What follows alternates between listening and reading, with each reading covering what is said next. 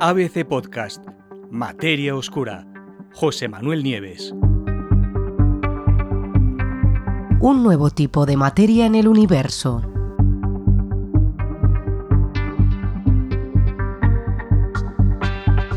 Un equipo de científicos finlandeses acaba de encontrar sólidas pruebas de que ahí arriba existe un tipo de materia que hasta ahora solamente había sido teórica.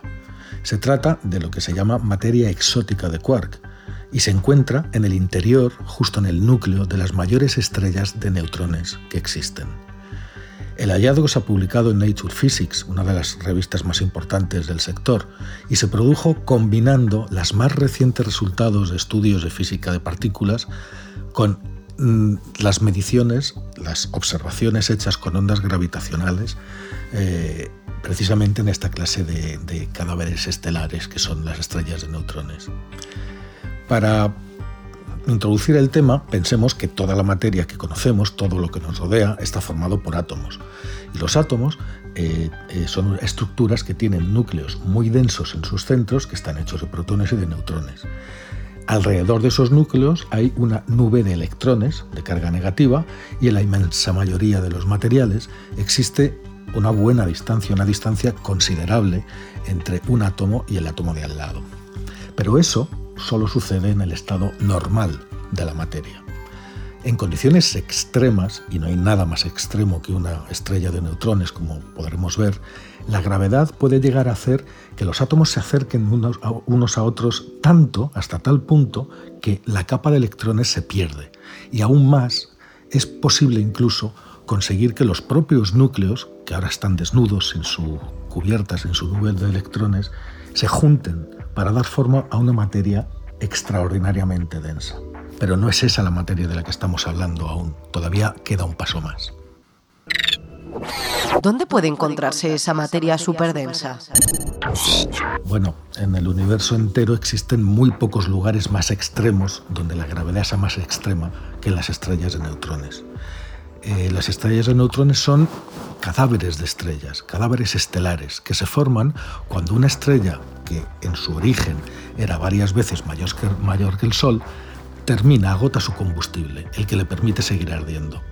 Mientras la estrella vive, la energía generada mientras arde, que es por la fusión nuclear de los núcleos eh, eh, que se generan los núcleos de las estrellas, esa es la única fuerza capaz de oponerse a la presión de la gravedad que intenta comprimir a la estrella.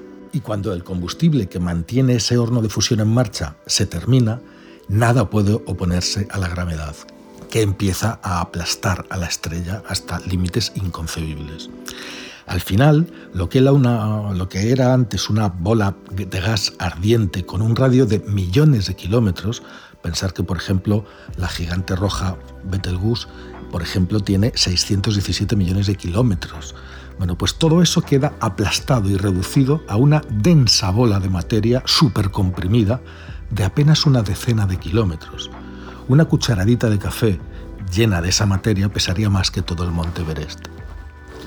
Los científicos saben que dentro de las estrellas de neutrones la materia atómica se colapsa en materia nuclear es decir, en esa sopa de protones y de neutrones inmensamente densa. Ahí las partículas, que una vez fueron de núcleos atómicos, los protones y los neutrones, están tan juntos que la estrella entera, bueno, lo que queda de ella, se podría considerar como un enorme y único núcleo atómico. ¿Se podría comprimir aún más esa materia? Esa es precisamente la cuestión porque esa materia superdensa de la que estamos hablando sigue siendo, después de todo, materia normal, hecha de los componentes normales de la materia. Pero los científicos creen que sí, que se puede comprimir aún más. Aún más. Eh, muchos investigadores, en efecto, eh, llevaban ya décadas preguntándose si justo en el interior más profundo de las estrellas de neutrones, donde la gravedad es mayor, la materia podría colapsar aún más, hasta un hipotético y exótico estado llamado materia de quark. Ahí, los propios protones y neutrones también se habrían roto en sus piezas fundamentales. Cada uno de ellos está formado por tres quarks. Eh, y esa sopa de quarks formaría una especie de, de, de materia ultradensa en la que ni siquiera las partículas que formaban los núcleos atómicos ya pueden existir. Ahora, eso, el equipo de investigadores de la Universidad de Helsinki, eso es lo que afirman que acaban de, descubrir. Es decir, la respuesta a esa pregunta, si puede haber todavía una forma más densa de materia que, esa sopa de neutrones y protones, la respuesta es que sí. La confirmación de la existencia de esos núcleos de quark dentro de las estrellas es, desde luego, uno de los objetivos más importantes de la física de este tipo de estrellas desde que la posibilidad se planteó por primera vez hace unos 40 años. ¿Cómo consiguieron confirmar la existencia del nuevo tipo de materia? A día de hoy em, no es posible hacerlo de forma directa porque ni siquiera existen simulaciones informáticas eh, capaces de determinar el destino de la materia de los núcleos de protones y neutrones dentro de una estrella de neutrones. No podemos ni siquiera ser, no somos capaces ni de simular lo que puede pasar ahí dentro. Pero aún así, los investigadores finlandeses consiguieron resultados gracias a un enfoque del problema totalmente nuevo. De hecho, se dieron cuenta de que combinando hallazgos recientes sobre partículas teóricas y física nuclear con las mediciones observacionales, es decir, mediciones hechas con ondas gravitacionales, entonces era posible deducir las características y la identidad de la materia que hay en el corazón de las eh, estrellas de neutrones, por lo menos de las más grandes. Es decir, no se trata de una observación directa, sino de una deducción, digamos que por descarte. En, estas, en estos corazones de las estrellas de neutrones, los investigadores creen que la materia interna se parece mucho más a la materia de quarks que a la materia nuclear ordinaria. Los cálculos, en efecto, indican que en esas estrellas el diámetro del núcleo identificado como materia de quark puede llegar a ser superior a la mitad del diámetro total de toda la estrella de neutrones. Es decir, eh, eh, es un buen trozo, un buen trozo interno de la estrella de neutrones. Eh, es verdad que hay algunas incertidumbres asociadas a la estructura exacta de las estrellas de neutrones. No sabemos exactamente cómo son. Nadie ha podido ver una eh, el interior de ninguna de ellas hasta el momento. Entonces, si nadie lo ha visto, eh, eh, ¿qué significa la afirmación de que se ha descubierto materia de quark?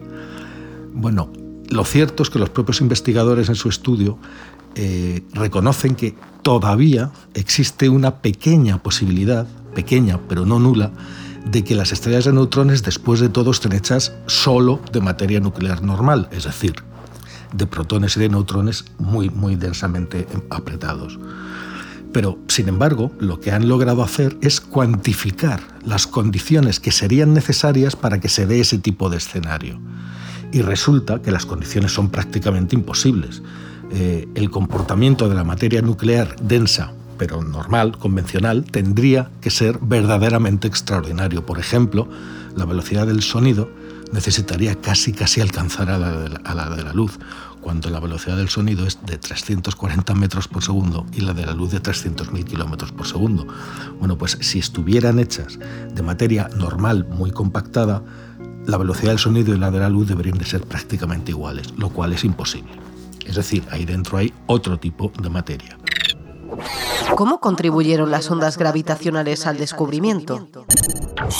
Fue uno de los factores claves para el nuevo hallazgo, la aparición de los resultados de dos trabajos recientes de astrofísica observacional, que fueron la medición de ondas gravitacionales generadas precisamente por la fusión de dos estrellas de, neutrones y la detección de estrellas de neutrones más masivas de lo normal, con masas cercanas a las de dos masas solares. Recordamos que eh, fue en otoño de 2017 los observatorios LIGO y Virgo detectaron por primera vez en toda la historia ondas gravitacionales generadas por dos estrellas de neutrones que se estaban fusionando. Las ondas gravitacionales son como ondulaciones en el espacio-tiempo, como si pegamos con una maza en un tambor, ¡boom! Y esas ondas, las ondas del mazazo se se expanden por toda la superficie del tambor, bueno, pues una fusión de dos estrellas de neutrones es como un mazazo en el universo y es las ondas que se generan se expanden a la velocidad de la luz y pueden llegar, de hecho llegan hasta la Tierra donde son medidas por estos detectores, ¿no? Es una nueva forma de astronomía. Bueno, pues esas observaciones lograron establecer un límite superior riguroso para una cantidad, una cantidad numérica que se llama la deformabilidad de marea, que es lo que, es lo que mide esta cantidad, lo sensible que puede ser la estructura de una estrella al campo gravitacional de una compañera, de otra estrella que la orbita. Ese resultado después se utilizó para obtener el límite superior para los radios de esas dos estrellas de neutrones, las que chocaban, que resultaron ser aproximadamente de 13 kilómetros. Sin embargo, aunque la primera observación de una estrella de neutrones se había hecho mucho antes, en 1967, medir precisamente, con precisión la masa no ha sido posible hasta la última década prácticamente. Y la mayoría de las estrellas de neutrones, cuyas masas son conocidas con precisión, caen dentro de una ventana que oscila entre 1 y 1,7 masas solares. En la última década, sin embargo, se han encontrado hasta tres estrellas de neutrones que alcanzan e incluso superaban esa cifra, eran mayores que dos masas solares. Bueno, pues desde aquella primera detección de 2017 se han observado ya varias fusiones de estrellas de neutrones y los observatorios LIGO y Virgo se han convertido muy rápido, muy rápidamente, en una parte esencial de la investigación de estos cadáveres estelares. Precisamente es esta rápida acumulación de información nueva lo que ha permitido mejorar la precisión de los hallazgos del equipo de Finlandia, lo que ha permitido confirmar la existencia de materia de quark dentro, en el interior profundo de las estrellas de neutrones. Para los investigadores, las nuevas observaciones previstas para los próximos meses y años lo que harán será refinar aún más los resultados y eliminar o reducir en gran medida las incertidumbres que todavía hay al respecto. De todas formas, tenemos muy buenas razones para decir que la edad de oro de la astrofísica de ondas gravitacionales apenas acaba de empezar. Pronto seremos capaces, seremos testigos de mucho más, de muchos más descubrimientos grandes como este, como este que hemos descrito hoy, que aclararán eh, y mejorarán nuestra comprensión de la naturaleza.